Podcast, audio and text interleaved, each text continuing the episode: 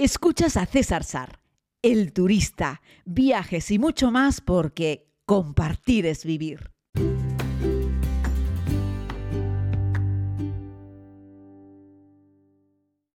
Saludos a todos y a todas, querida comunidad. Vamos con un nuevo podcast, el podcast número 2 de esta segunda temporada que es el 302, si no me equivoco, sí, del total.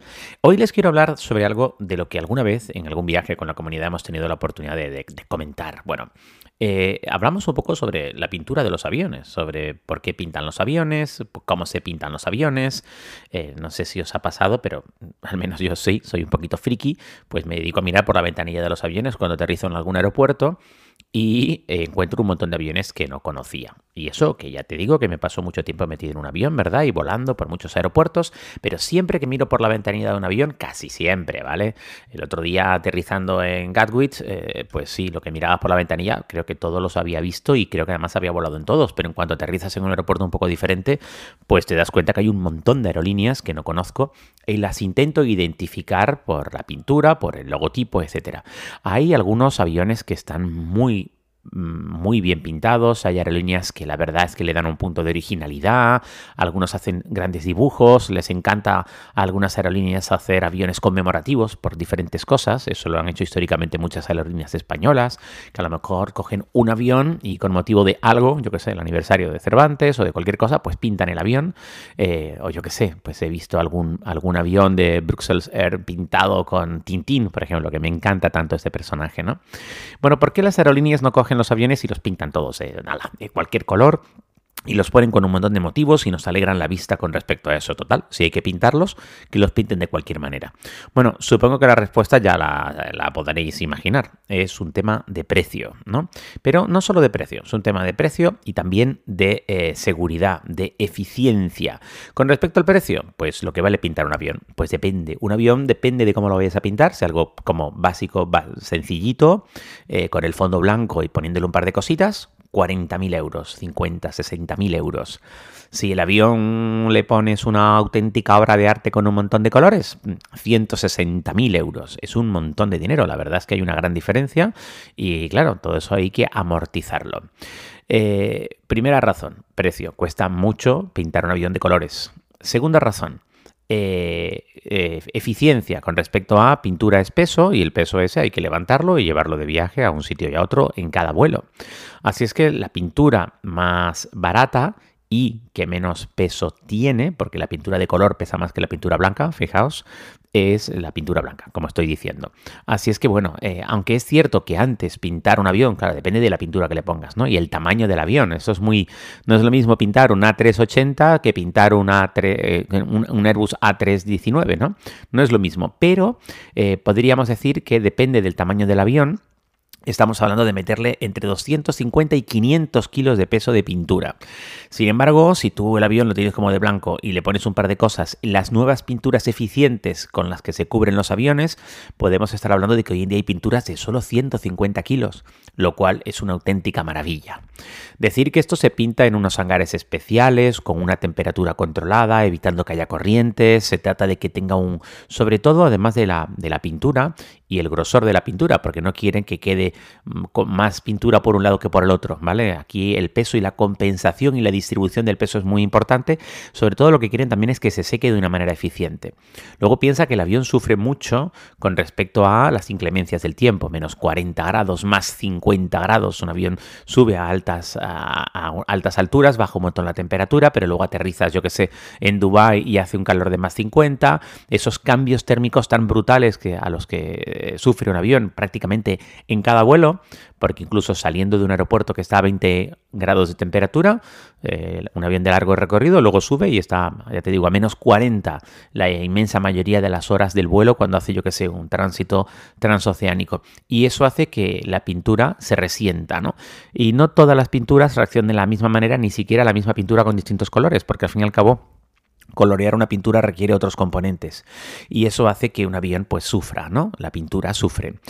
Hay que pintar un avión más o menos cada 5 o 8 años, es la recomendación que hacen los fabricantes de las aeronaves. Ya les digo, se pintan en una zona muy especial y, tarda un tiempito, claro, no es lo mismo meterle dos loguitos y ya que hacer una pintura compleja, eh, evidentemente lleva más tiempo, pero que lleva un tiempo, no recuerdo cuánto es la parada de un avión para un pintado, pero yo creo, creo, ¿eh? Que con el pintado, el secado y todo, creo que no baja de una semana, ¿eh? pero ya les digo que esta es una información que no tengo, pero a ver si la puedo, la puedo buscar o si vosotros estáis escuchando este podcast y tenéis ese dato me lo podéis dar, ¿no? ¿Por qué la mayoría de los aviones son blancos y no están pintados de negro o de rojo todo? Venga, pues un solo color pero pintamos todo de rojo.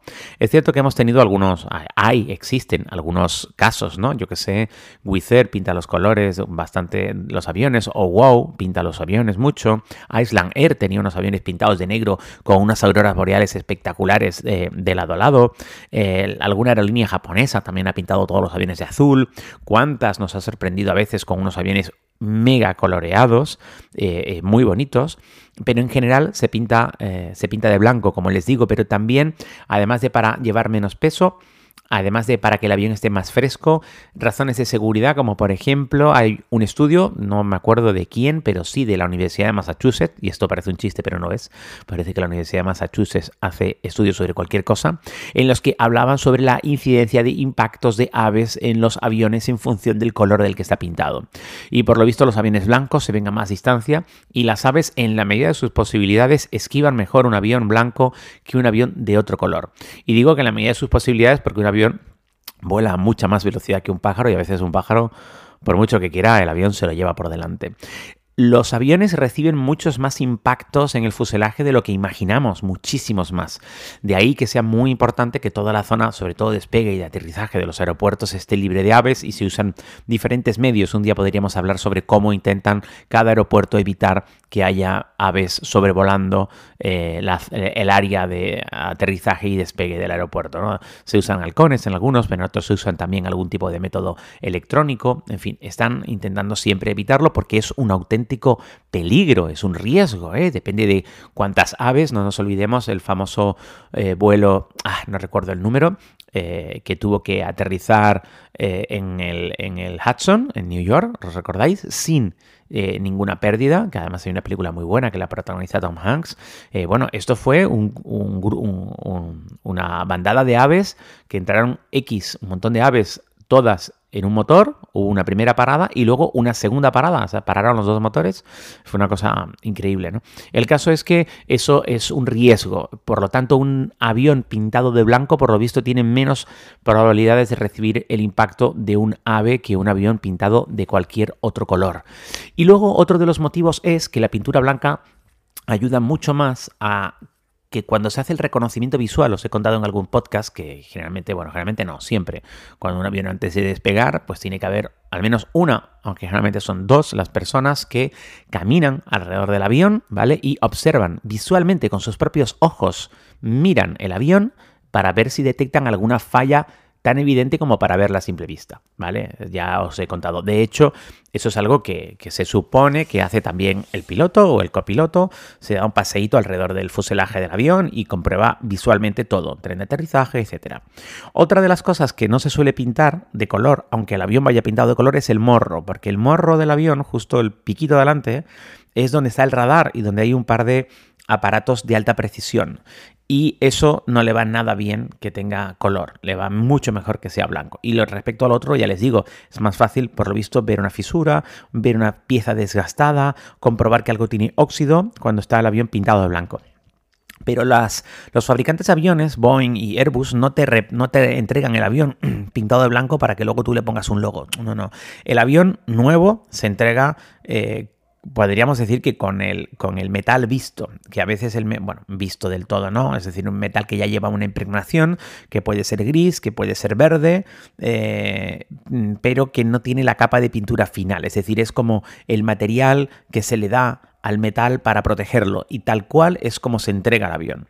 Aunque un día podemos hablar de que la mayoría de las aerolíneas no compran aviones sino que los alquilan y hay dos grandes empresas en el mundo propietarias de la, no sé, pero un porcentaje altísimo de todos los aviones que vuelan en el mundo son propiedad de dos empresas que a su vez se las alquilan a un montón de aerolíneas del mundo. Un día podríamos hablar de eso.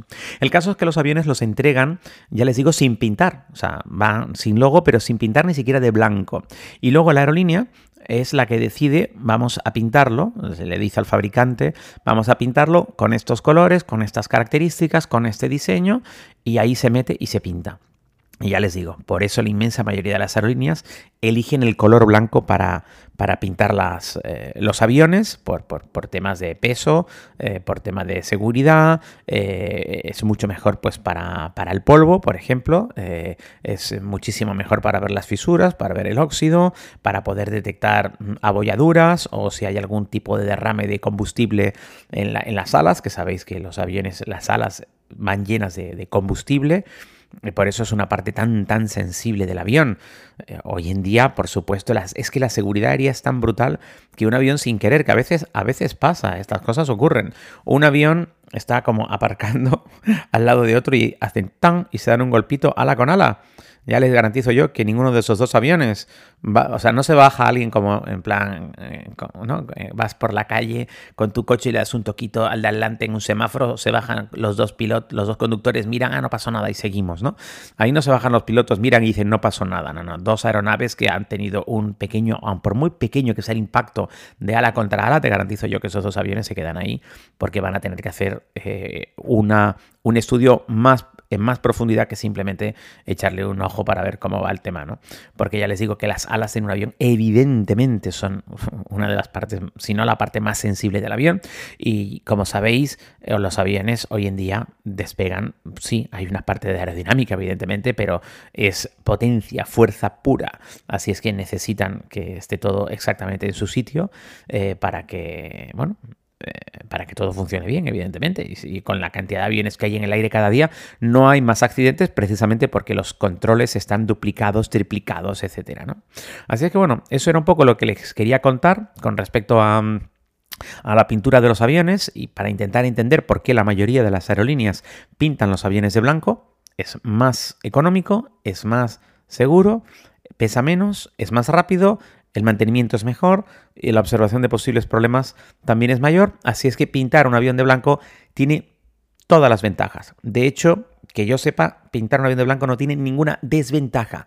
Todo lo que sea meterle más dibujos, meterle más colores o pintar el avión entero de otro color, ya empieza a tener costes y desventajas. Y aún así, aerolíneas que lo hacen, evidentemente, ojo, no te preocupes si te subes un avión de Island Air pintado de negro, te subes un avión de Qantas que está pintado de rojo y verde. No pasa nada, ¿vale? Lo único que tienen pues que tener más cuidado, están más atentos y además los tienen que pintar con más frecuencia, porque no hay nada más horrible que subirte a un avión que esté como pintado bonito o que en su día estuviese pintado bonito, pero que la pintura ya esté toda comida por el sol, que esté desgastada, la verdad es que la imagen que da es terrible. De hecho, hay ya muchísimas aerolíneas europeas, quitando Air France, KLM, etcétera, que los aviones son todos blancos y ponen el logo como delante de primera clase, delante del ala, eh, y, la cola va pintada con el, logo de la aerolínea detrás y ya está, chao, a volar.